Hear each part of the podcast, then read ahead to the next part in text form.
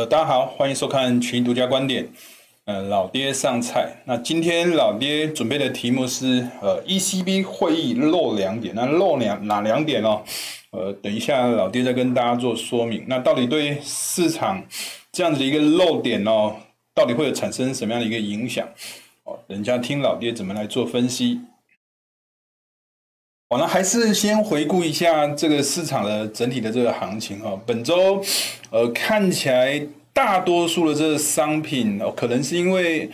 美元反弹走强这个关系哦，大多数都是呈现下跌的这个走势。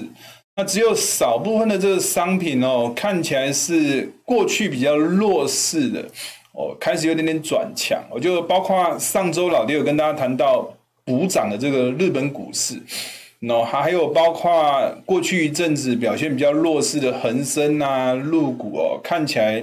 这个礼拜有出现一些转机哦。那老爹在这个礼拜也准备了一个 跟陆港股有关的这个小专题哦。那中国跟香港之间的关系哦，过去从 这个狼牙棒的关系哦，转变成是一个红萝卜的这个关系哦。那等一下老爹也跟大家谈一谈这有关前海方案哦。那跟香港产生什么样一个连接的这个关系？为什么陆股跟港股在本周会出现一个比较呃其他国家股市转弱，然后陆港股转强的这样一个走势？那大多数的这个商品看起来呃股市哦，美股。之前是在 ECB 会议之后，呃呃，在全球央行年会之后转的比较强。那本周的这个走势哦，看起来也比较弱势一点点。哦，那本周 ECB 的这个会议哦，刚谈到了漏两点哦。哦，老爹在这地方稍微跟大家做一下说明。哦那 ECB 的主要这次的这个结论哦，老爹把它整理成第一个是哦，第四季哦，可能跟美国应该也是会很同步的这个时间，会进行这个缓慢的缩减购债的这样一个动作哦。那那另外的话，呃，ECB 也特别的这个强调缩减购债这个议题啊。并不等于是紧缩。那其实缩减购债，老爹在过去也强调过很多次，呃，缩减购债只是少买哦，不代表说这个不再购买哦，不再停止购债哦，大概是这样一个逻辑。所以基本上 ECB 也强调这样一个比较宽松的这种论调哦，所以这一次也是带有一点点鸽派的这种想法啊，那对股市应该也不会产生太特别大的这个冲击。那有关陆港股这一部分的话，这个。今天啊，有礼拜五，习近平应该算是在拜登总统当选之后，呃。第二度的这个通电话哦，那老爹在过去始终都强调，有碰面有讲话，呃，总比不讲好。那这个当然对这个陆港股哦，过去很沉闷啊，我开始有有所表现的一个主要一个呃呃关键也在这个地方哦，推了一把哦。那今天凌晨啊，就礼拜六的这个凌晨哦，呃，WSD 会有这个。这个会有一个农产品的这个库存的这个报告哦，那基本上讲话，过去这样一个报告始终都会对当天的这个农产品的这个价格走势哦产生很大这个影响哦，这个也是值得大家去做关注的，可以多利用呃农产品的这个选择权的这个买方啊去做操作。哦，那呃，九月十五号的这个台北时间的凌晨一点钟哦，是呃苹果的这个新品的这个发表会。哦，那有关这个新品的这个发表会过去的这个市场的这个行情啊，哦，这个老弟也在这个地方做了一些整理哦，等一下提供给大家。哦，那这个表格哦，这个图表主要是跟大家谈一谈有关这个中秋变盘不变盘的这个相关的这个统计。呃，几率论来讲的话，五十趴是落在这个位置哦。上面的黑色的这个点点哦，基本上看起来大多数都是维持在五十趴的这个水位以上，就代表在中秋过后，那基本上这个不管是什么样一个类股或大盘啊，指数上涨的几率其实远高于下跌的这个几率哦。那其实。在整个的统计的这个范围里面啊，哦，其实，在中秋之后，银建类股表现比较弱，哦，那金融类股的这个平均表现其实也是相对比较弱。除此之外，呃，大多数的这个类股族群哦，在中秋之后，普遍上都是呈现上涨的，所以在进入第四季的这个传统旺季哦，其实某种程度比较不倾向是会这个产生这个中秋变盘说啦。哦，那在今年度我们也是比较倾向是。中秋过后，其实还是延续上涨的这个走势的机会，应该还是比呃下跌的这个机会还要来得大哦。尤其是在全球央联会、联准会、ECB 哦，其实还是持续释放出相对比较鸽派宽松的这种立场。哦，政策在还没有一个比较大这种转变的这种情况底下，哦，国际股市的这个表现哦，看起来持强的机会应该还是相对比较高的。那另外一个主题就是老爹刚刚谈到的，呃，陆港股在本周的这个表现相对比较抢眼一点点。那过去因为监管的这个议题哦，老爹把它视为是一个狼狼牙棒的这个题材。那现在随着中国这个监管这个题材慢慢慢慢进入一个尾声之后，我开始要出红萝卜了。哦，那这个地图主要表现是香港。哦，那个前海，还有另外是最近常会提到的横琴呐，我就是最近常会提到一个前海方案、横琴方案，主要的着眼是在于，现在目前香港因为腹地有限哦，所以就会产生这个扩区的这个议题，那扩区当然就扩区到这个前海区，或者是横琴区，那基本上来讲的话，呃，中国大陆在。最近的这个礼拜哦，哦，持续在谈有关改革跟大开放的这些事，就包括扩区、改革、开放等等的这三个主要的这个关键词。那其中我提到一段话，就是说香港所需，深圳所能，合作所向。那基本上要达成这样一个愿景哦，所以看起来过去在这个打压，现在慢慢慢慢在推出一些比较有利于。股市正面的这样一个利多的这个政策，再加上哦，今天又刚好有这个呃，习近平跟拜登呐，在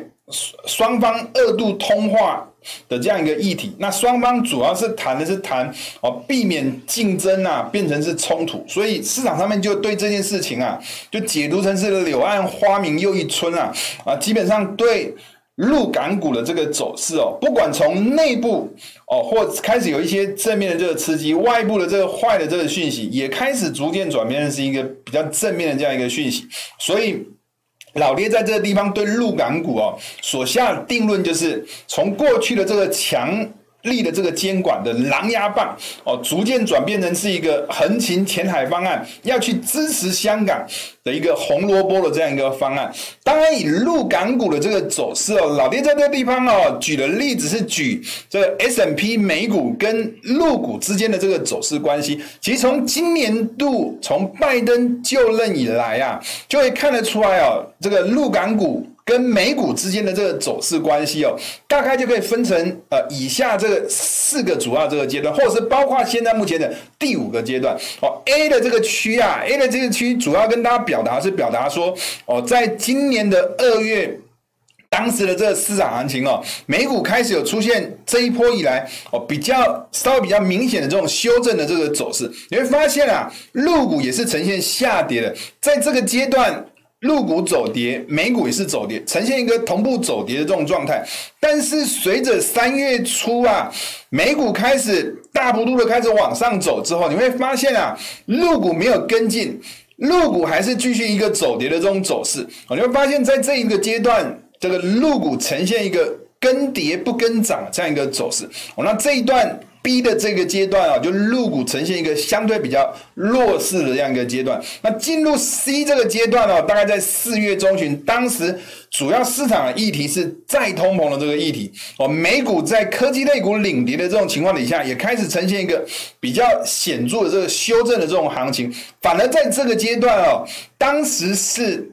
博鳌论坛吧，哦，那入股反而是呈现一个往上走的这个阶段，这边入股哦，相对美股走弱是呈现一个比较持强的这样一个阶段。那接下来就是到这个美股在五月底开始逐渐止稳走强之后，进入到一个中国大陆强监管的这个阶段，或者是美国开始联合一些主要的这个盟国对抗中国的这个阶段，在这个阶段，这个入股的这个走势哦，呈现很明显的只跟跌不跟涨，持续弱势的这个走势。但是反而反而看美股就呈现一个连续性走强这个走势，这个阶段延续的时间相当的长哦，从五月底哦一直持续到。九月初这个阶段都是呈现美股持续走强，然后陆股持续走弱，呈现一个高度跷跷板的这种走势。但最近期啊，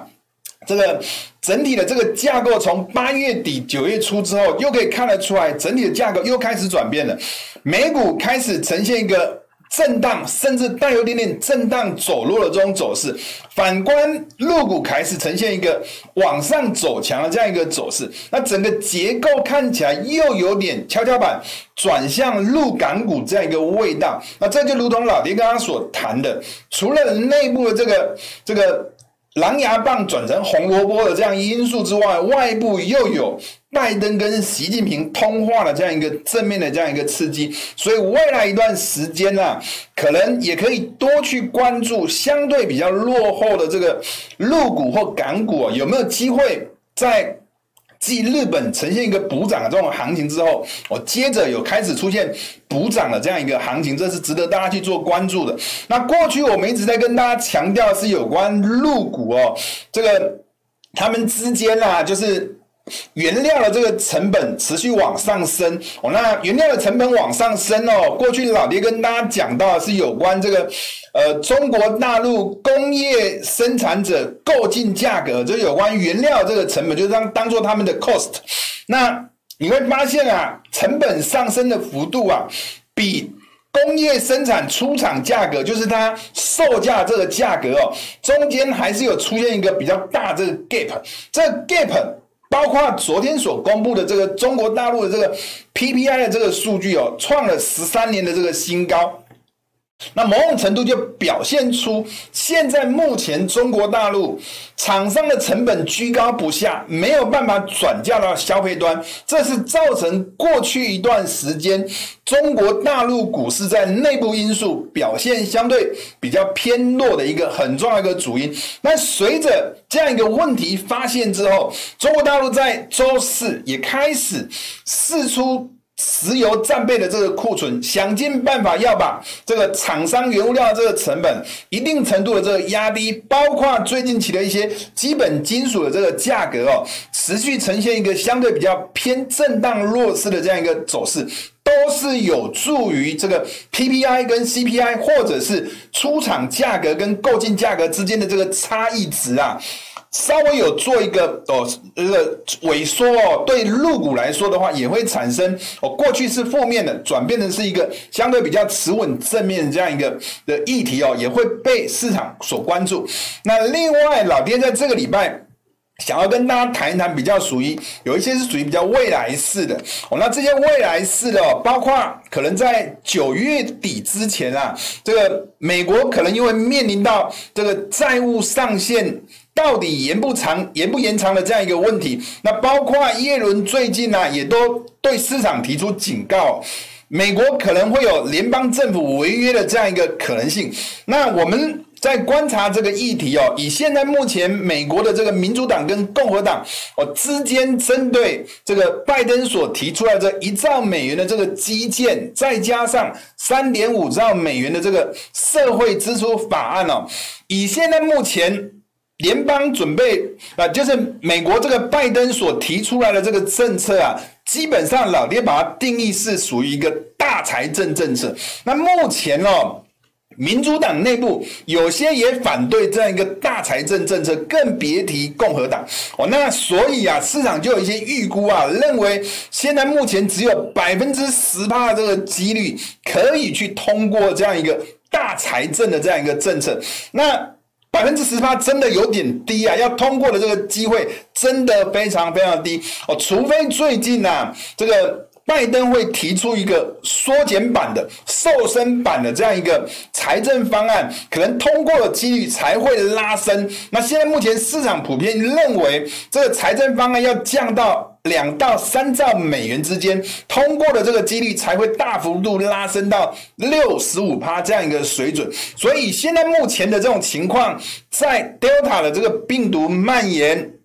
全球的这个经济随着央行准备要退出计划，如果没有财政的这样一个政策去做衔接的话，这也是造成为什么最近大摩、花旗、高盛会纷纷发出看跌美股的这个相关的这个讯息。所以未来一段时间呢、啊，市场逐渐会从。货币政策 ECB 联准会的这样一个相关的这个议题，逐渐转向去关注财政政策相关的这个议题。那尤其会特别重要，就是拜登是不是会提出这个缩脚版、瘦身版的这个相关的这个财政的这个相关的这个计划？这也是我们在接下来会值得去关注的这个相关的这个议题。那另外一个议题是。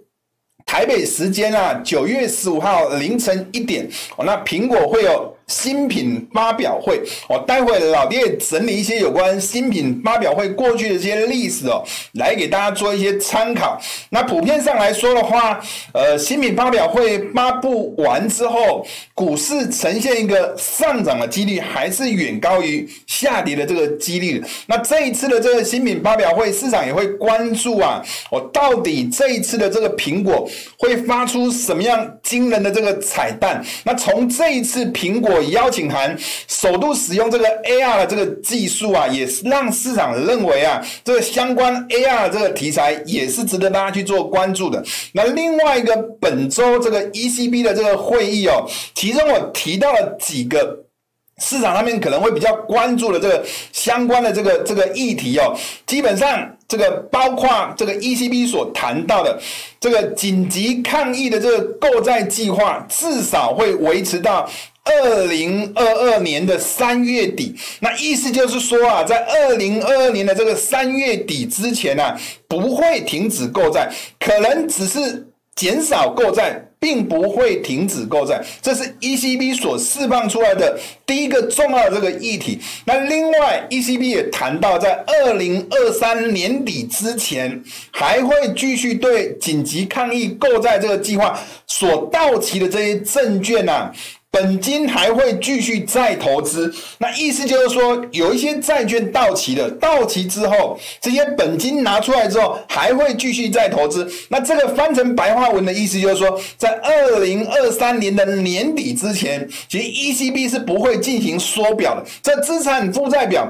还是会维持一个相对比较平衡或者是扩张的这种状态，还不会进入到缩表的这样一个期限。那在这种情况底下，就代表。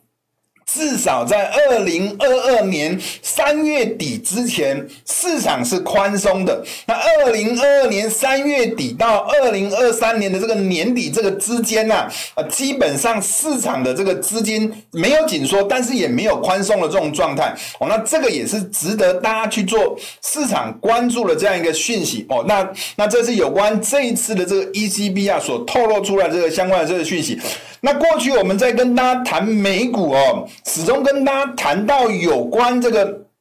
就业市场这个表现，跟联准会在未来缩减购债或者是升息的这个相关的这个时程表去做一个简单的这个连接关系。老爹始终预期啊，我觉得现在目前的这个失业率的这个表现哦，在八月份公布出来的数字是失业率是五点二趴，如果要达到四趴这个。充分就业的这个水准，老爹认为啊，少说也要花个八个月左右的这个时间哦。那如果以八个月去做推算的话，至少也到明年的第二季以后了。那所以啊，以目前的这个就业市场这个表现，老爹认为啊，联准会的这个缩减购债，现在是每个月。一一千两百亿，其中八百亿是国国债，那四百亿是 MBS。所以，如果以这个八个月的这个时间去做衡量，未来可能在呃今年的十一月预期，可能还开始缩减购债这种情况底下，每个月可能以一百亿的这个国债，再加上五十亿的这个 MBS。中间大概花了这个八个月的这个时间啊，可能就会进入停止购债的这样一个阶段。那这样一个速度可能会稍微比 ECB 的速度啊，还要来得慢一些些哦。那我们认为啊，在至少在明年的这个年中之前，市场应该还可以保持一个相对比较宽松的这样一个环境，对整体的这个股市的表现，应该还是维持一个正面。那过去我们也跟大家谈一谈有关这个全球央行年会开完会之后。四十天、六十天之后，股市平均上来说上涨的这个几率都高达七成到九成这样一个水准哦，这个也是值得大家去做后续去做关注的。那过去的老爹在谈这个 ECB，就谈这个全球央行年会哦。当时有跟大家谈到了哦，主要的这个市场的这个关键还是会关注这个就业市场的这个表现。只要是失业率持续的这个往下滑，股市就可以维持一个多头性的这个走势。那如同老爹刚刚跟大家谈到的。就业市场的这个好的这种环境啊，至少应该还可以维持到明年的这个年中，应该都没有问题的。所以就代表说，就业市场还是可以维持一个比较好的这样一个环境。对股市来说，应该也会跟刚刚一就是跟刚刚全球央行年会所得到的这个结论哦，维持一个偏强的这个样一个走势哦，应该也是。得到答案应该也是一致的。那苹果的这个秋季发表会的这个统计哦，我们也可以看得出来 S M P、NASA、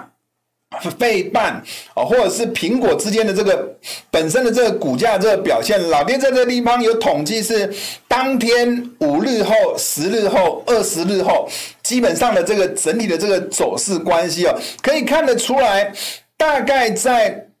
苹果发表会之后啊，普遍上来说，上涨的这个几率应该都高于六成，接近七成左右这样一个水准啊。所以啊，这一次的这个苹果发表会，虽然市场好像期待上没有那么的高，但是我们也认为啊，整体的这个市场应该表现一个持强的这样一个走势的机会，应该还是相对比较高的。好，那这个地方老爹主要跟大家谈的是有关谈这个最近其从全球央行年会八月二十七号之后，你会发现啊，债券市场是走阳的，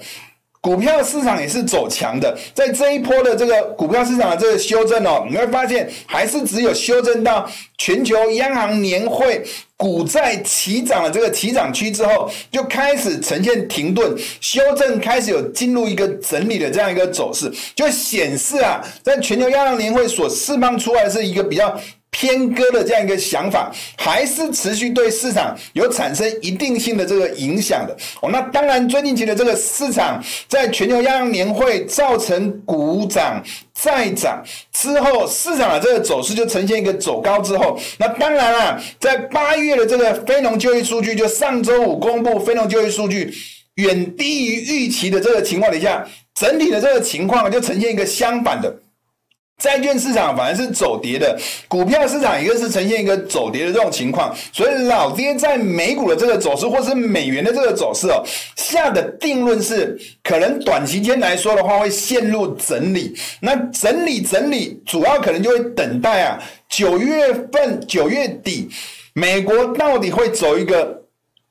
大的这个财政政策还是走一个小的这个财政政策政策，在等这个财政政策在国会的两党哦，是不能够达到一定性的这个协议？那基本上可能就会等待这件事情。那在等待这件事情之前呢、美股可能就会呈现一个比较属于压缩整理的这种形态的这个机会，相对上来讲会比较高一些些。那上周或前两周，老爹始终跟大家谈到有关这个日本股市可能会进行一个补股涨的这个走势，你会发现啊，最近一周的这个日本股市哦，表现非常非常的这个亮眼哦，呈现一个大幅度走高的这种走势。老爹在这个地方给大家看的是有关这个这个周线图的这个比对图哦，你会发现啊，中间这个是日经二二五的这个走势，下上方这个是 S M P 五百的这个走势，你会发现大概在。四月中，四月九号，就四月上旬之后，你会发现从这个地方开始，美国股市沿途往上涨，日本股市沿途往下跌。老爹去查了一下，当时发生什么事？当时就是美日峰会，看起来有点这种味道吧？美国跟中国要打架，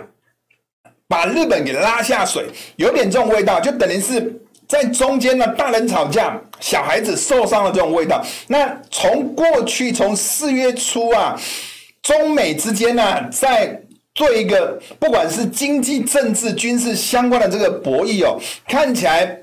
美国受惠。中国大陆是受伤的，但是日本夹在中间哦，上也不是，下也不是，也是呈现一个受伤的这种环境。那这一波啊，随着我们过去跟大家谈到的九月开中旬，日本即将解散国会，在十月中旬的十一月十七号。即将要举行大选，那这个有助于市场认为啊，日本的这个政治的这个稳定性会逐渐的趋稳。那当然，这是造成这一波的这个日本股市呈现一个补涨最重要的一个原因。那这一波的这个日本股市补涨哦，刚刚好也补涨到。四月九号美日峰会，日经股价指数开始起跌的这样一个位置位置。那如果日本股市还要有进一波的这个往上走升啊，就必须要去突破四月九号这个地方的一个关键起跌点。如果没有进一步的这个往上突破关键起跌点的话，那基本上日本股市其实在这一波的这个补涨的这个行情啊，也要陷入一个整理性的这个走势。所以四月。初旬的这个地方的这个日经股价指数的这个起跌点，也是值得大家去做关注的一个位置。那其他的油品市场，老爹在过去两三周都一直跟大家强调，在结算之后。油价开始走升，哦，过去有出现过很多次，在七月份的时候也是一样，结算在低点，油价就开始走高。那这种形态其实某种程度都是维持一样的这种形态，这就是属于标准的期货市场这个特色。那当然，以现在目前的这种情况来看的话，油品市场其实某种程度是陷入。多空交战的这种情况，有利多的这个因素是 OPEC 不会配合美国进行增产。那另外的话，OPEC 会维持七月份当时的这个决议啊，逐步增产是每个月增加四十万桶。即以目前的这样一个每个月增加四十万桶，其实速度是慢的。这个对于供需的这个平衡，基本上结构是要花很长的这个时间。对油价来说，下档是属于有支撑的。那利空的部分呢？话，沙特即将在十月份调降亚洲区的这个油品售价，那美国也开始出售石油战备库存，中国大陆从礼拜四开始也开始出售石油战备库存，所以油品市场可能在短期间的这个走势哦，可能就会进入一个比较属于箱型压缩。震荡的这个走势的这个可能性，相对上来讲是比较高的。那农产品的这个市场，我们老爹在过去是跟大家强调的是，供给面还是持续有反生意的这个题材，对农产品的价格走势是正面的。但需求面你会发现啊。现目前呢、啊，中国大陆的这个猪价持续偏弱，那某种程度就会造成这个需求面比较不紧张，需求面是弱势的。那一正一负的这种效应底下，就造成农产品其实从五月、六月之后就持续陷入一个比较属于箱型震荡。那过去是大箱型震荡，逐渐进入一个比较属于小箱型震荡的这样一个走势的这种情况。那短期间，我们认为啊。在反声音的这个题材没有改变，那中国大陆需求面又没有出现一个比较大幅度增长的这种情况底下，农产品的这个价格走势哦，应该还是持续维持一个偏向震荡整理的这种走势的机会，相对上来讲是比较高的哦。那只有。在 WSD 公布数据的时候，可能才会产生一些比较瞬间大热波动，不妨可以利用哦，今天晚上这个 WSD 的这个公布的这个数据哦，利用选择权的这个买方啊去做压住，去赚取短期间之内波动变大的这样一个效果。那美元的波动我们是持续偏多的，美元过去的老爹跟大家强调是，现在目前美国即将进入。缩减购债这样一个情况是跟当时在二零一三年、二零一四年当时的环境啊是很像的。我们认为这一波的这个美元走势，不管在货币政策或是未来美元的这个走势哦，应该还是会跟二零一三年、二零一四年当时的这个走势哦，应该是高度相像的哦。所以我们还是认为美元长期还是维持一个偏多的这样一个想法。那如果美元维持一个偏多，那对一些美元逆向的这种商品，像黄金呐、走势可能就会相对比较偏弱。我们还是对黄金的这个走势，过去在二零一三年、二零一四年当时的这个环境哦，黄金是对货币政策是最敏感的这个商品哦，所以黄金在未来长期的这个走势，应该还是维持一个比较偏弱的这种走势。那在最后跟大家谈一谈台股吧。台股最近呢、啊，可以看得出来啊，行情在走低的过程里头，波动率其实维持一个比较偏低的这种水准，就代表市场对这个。避险情势啊，并没有那么的强，尤其是在盘中，有些时候会出现一些逆价差，但这些逆价差看起来都是一些短期的这个波动，有些时候盘中出现逆价差，收盘马上把这个逆价差就收敛了，就代表现在目前的这个市场。避险也只是一些比较短期的这种避险，那再加上疫情没有失控，那过去老爹也跟大家强调过，这个台积电呢、啊，大概在四月初的时候，你会发现、啊，大盘在走强，当时主要是因为这些货柜三雄啊，或是一些钢铁的类股啊，或是金融类股在转强，可是台积电偏偏在这个阶段是呈现一个走弱的这种阶段，那这个位置哦，其实已经经过从四月到九月，始终都。没有办法突破，那直到台积电宣布晶圆涨价之后，才开始有往上突破的这样一个行为。那我们认为啊，在这种长期的这个位置，过去是压力，现在突破之后，就会变成是一个比较重要的这种支撑。那在大型股台积电领军不跌的这种情况底下，台股逻辑上就不会差到哪里去。那在这种结构底下，我们还是认为。台股的这个走势哦，应该还是属于一个长期低档有撑的这样一个结构，尤其是配合啊，欧美股市在货币政策应该在一定程度维持一个很长时间的。稍微比较略偏宽松的这种环境底下，对股市来说，应该还是维持一个比较正面的这种乐观的这种情绪去看待，赚钱的机会应该还是会比较高的。那最后本周我们请到韦德来跟大家谈一谈这个有关这个钢铁旺季将至哦。那最近期可以看得到钢铁的这个价格哦，在这个。售价的这个部分啊，就成品的这个售价部分不断的在往上涨，那反而是原料这个价格的部分，反而不断的在往下跌。那这个中间的这个利差不断的这个扩大情况底下的话，对钢铁的这个族群也是值得大家去做关注的这个标的。那这个是我们也是接下来会去做关注的一些呃主要这个讯息。那接下来就交给韦德来跟大家分析一下钢铁旺季将至，后市可期。拜拜。Hello，各位群益观点的观众朋友，大家好，我是群益大学长韦德。那今天又到了我们的专题时间，要跟大家介绍什么呢？这一次要来跟大家介绍钢铁产业。那我们先看到画面左边这个新闻哦，它上面是说中国钢铁现产的效应开始扩大，那铁矿砂报价已经创了九个月的新低。然后虽然这是八月初的新闻，但是到了九月呢，铁矿砂的价格仍然在往下掉。那铁矿砂价格一直掉。会有什么机会呢？我们等一下慢慢跟大家介绍。所以今天整个流程啊，会跟大家简介一下这个钢铁的产业，然后接着就是钢铁业最近的近况跟机会。那主要会集中在上下游原料跟成品的价差变化，也就是因为这样子的关系，所以有的一些可以期待的空间。然后最后再给大家看一下台湾钢铁类股啊，在历史上的表现统计到底是怎么样。那我们现在就来看一下哦，这个钢铁产业的基础哦，基本上铁矿砂就是钢铁制作的原料。那目前铁矿砂主要都是仰赖澳洲跟巴西的出口。那最大的进口国呢，就是中国。那中国的进口量大概占了全球的四分之三哦，所以非常非常的庞大。那一般来说啊，当钢铁需求比较好的时候，铁矿砂的价格就会上升，因为大家都要叫铁矿砂进来去。制成钢铁，然后来制成成品来贩贩售嘛，所以会是这样子。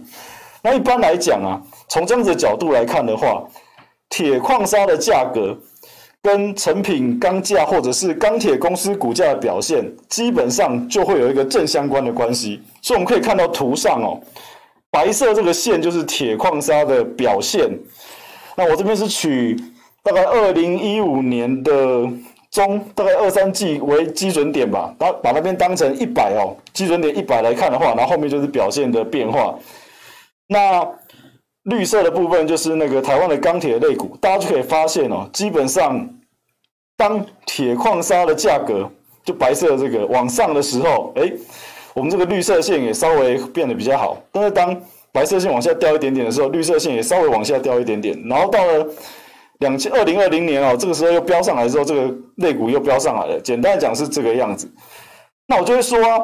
既然最近铁矿砂的价格大幅的回落，那钢铁产业还有戏吗？你不是说正相关吗？那这个问题就我们等一下再慢慢跟大家解析跟解答。我们现在先来看一下钢铁产业链的简介哦。基本上哦，上游是这样子哦，就是进口一些铁矿砂的部分，然后接着呢，先做成简单的钢坯或者是不锈钢。那基本上上游就是在做这些事情。那有了这个钢坯或不锈钢呢，到了中游就可以制成中间的成品了，例如说冷热钢钢板啊、钢钢筋线材这样子，诸如此类的这一种。然后最后再到下游去做成实际我们在用的一些钢铁成品，例如说模具啊、螺丝、螺帽啊，诸如此类的。那公司的部分，大家这边可以看一下，基本上最上游的原料部分都是外国的公司啊。然后到钢坯这个阶段哦，我们就国内公司、国内钢铁公司就有就有涉入了。那主要就是例如说可以看到中钢啊、东和钢铁、丰兴威、威致荣钢这一类的，这是钢坯的部分。那大家。大家可以注意哦，黄色的字是有股票期货。如果有之后听完有兴趣哦，也可以使用股票期货来做操作啊。只是有股票期货标的是比较少的。然后到了中游呢，冷热钢、冷热钢钢板卷这个地方呢，然后就有这些标的。那基本上又有中钢，所以呢，中钢基本上可以算是横跨上游跟中游的一间公司哦。然后如果说最后真的有兴趣哦，真的是可以考虑这这个这个这个公司这样子。那刚刚有提到一些上中下游的关系嘛，那我们简单就来讲一下。我们现在既然知道了原料的价格一直掉，那对中钢来说，它是不是要进这些铁矿石原料，然后去做成钢坯，接着再做成热轧钢、冷轧钢，然后去卖出去？所以呢，如果我的成本价格越低，然后贩售出去的成品价格越高，那这两者之间的差距，就会是我这些厂商的获利空间嘛。所以这个价差的变化大小就会影响到我的收益。那一开始会跟大家讲，铁矿砂一直往下掉，有利有有机会的原因就是在这里了，因为我的成本是实际在往下掉的。那如果你要能够确认成品的这一块价格是一直在往上走的，所以呢，我买进的价格一直往下掉，买进成本越来越低，卖出去的东西越来越高，这个中间就会是我获利的空间了。那所以我们开始才会觉得，才会跟大家讲说。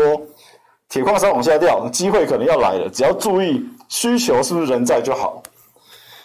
好，那当大家有问大家一个问题嘛，就是说近期铁矿砂大幅回落，钢铁产业是不是还有戏？因为我们前面跟大家讲，钢铁呃这个铁矿砂的价格也跟景气有正正正相关的关系嘛。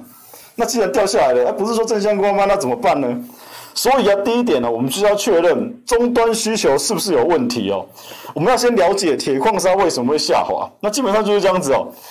因为在今年上半年呢，中国政府为了达到碳中和，希望减少碳排放，所以呢，他们开始限制了一些钢铁的生产，基本上是有限量的。所以呢，他们就减少了进口。那减少了进口铁矿砂的部分，就使得铁矿石的价格往下掉。那所以呢，我们观察了，既既然知道这掉下去的原因之后，接着就要看看终端的需求是不是还存在哦。所以，我们直接来看图哦。这边有显示，我这边是文字是先写北美冷热钢钢的价格持续上涨。那这两个呢，分别是粉红色跟绿色这一条哦。大家可以发现，从二零二零年九月一直到现在哦，这是一路往上走的哦。那铁矿石的价格是白色这个，在今年的大概五月到了高点之后，就一路往下掉，一直到现在还在往下掉。那钢坯呢？这是中国的，给大家参考一下。这中国的钢坯其实基本上价格也是没有掉下来，也是还在上面哦。所以这告诉我们哦，整个世界上的对钢铁的需求仍然是存在的。那所以呢，就可以用到刚刚上中下游这种利差扩大的关系的情况下，钢铁业业的第四季应该还是有利可图的一个局面。那简单的说哦，虽然铁矿是要往下掉，但是它掉的原因是因为中国的进口减少，但是整个终端需求仍然存在，然后使得利差扩大，才觉得钢铁或许还有机会哦，是这样子的。那这边顺便跟大家补充一下，中国目前因为刚有跟大家提过，铁矿砂现在是呃中国的铁矿砂还是很依赖进口，而且几乎是高达八八成哦，根据这报道提到的。那他们因为在全球贸易冲突的不断的情况下，决定要把这个铁矿列为战战略性战战略性的矿产，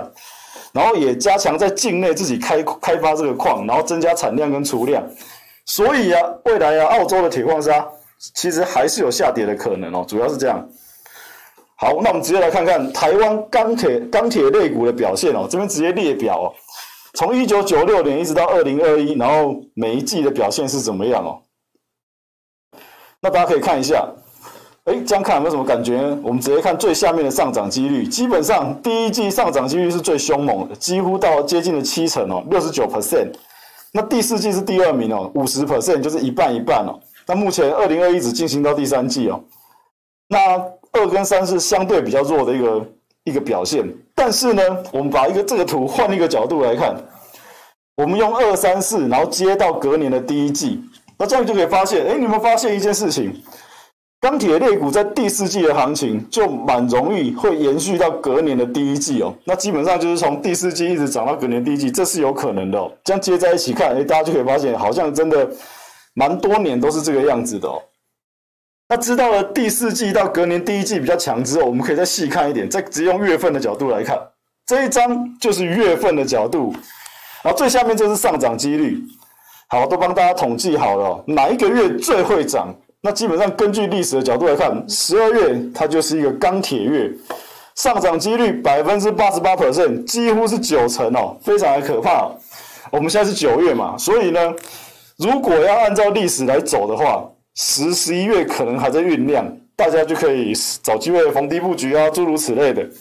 当然，也有可也有可能先涨嘛，像二零二零年十月、十一月、十二月，哎，就是连涨了三个月哦，这也不一定哦，所以大家可以可以边走边看这样子。那只是根据统计是十二月是最强的，那接下来就延续到明年的一月、二月、三月嘛，就是刚刚刚刚说的 Q 四一直延续到隔年的 Q one 都是强强力的走那个钢铁表现的季节哦。好，那刚刚一直提到中钢哦，就顺便来跟大家提一下中钢到底它的盈利是从哪里来哦。中钢它的营收是从雅虎上面抓下来的，它的营收比重呢，大家可以发现哦，就是热轧钢跟冷轧钢，也就是中油的成品这一块哦，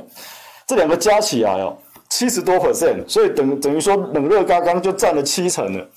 所以在铁矿石价格一直往下掉，然后冷热轧钢的报价一直往上走的情况下，这个利差是持续扩大的，所以中钢第四季的营收基本上应该不会太差哦。那其实中钢今年的营收就很好了，到底有多好呢？来看一下。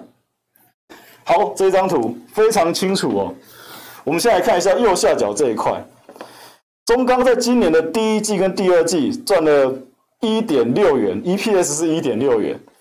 那我们来看一下哦，这是从二零一二到二零二零中钢每年的 EPS 哦。那其中表现最好的是二零一八年，也不过是一点五多。所以这告诉我们，今年上半年中钢的 EPS 已经超越了二零，就是最近几年最佳那一年全年的 EPS 哦。那我们可以看一下二零一七，因为我们刚看的是二零一八赚最多嘛。那我们把二零一七到二零二零这三个范围框起来，这是月 K 线，看看这这个范围里面中钢最高的股价大概到多少？大概到了二十六多，不到二十七哦。画这个水平线过来。所以可以看看哦，我们今年上半年已经赚的已经超越二零一八，所以下半年只要维持跟上半年一样，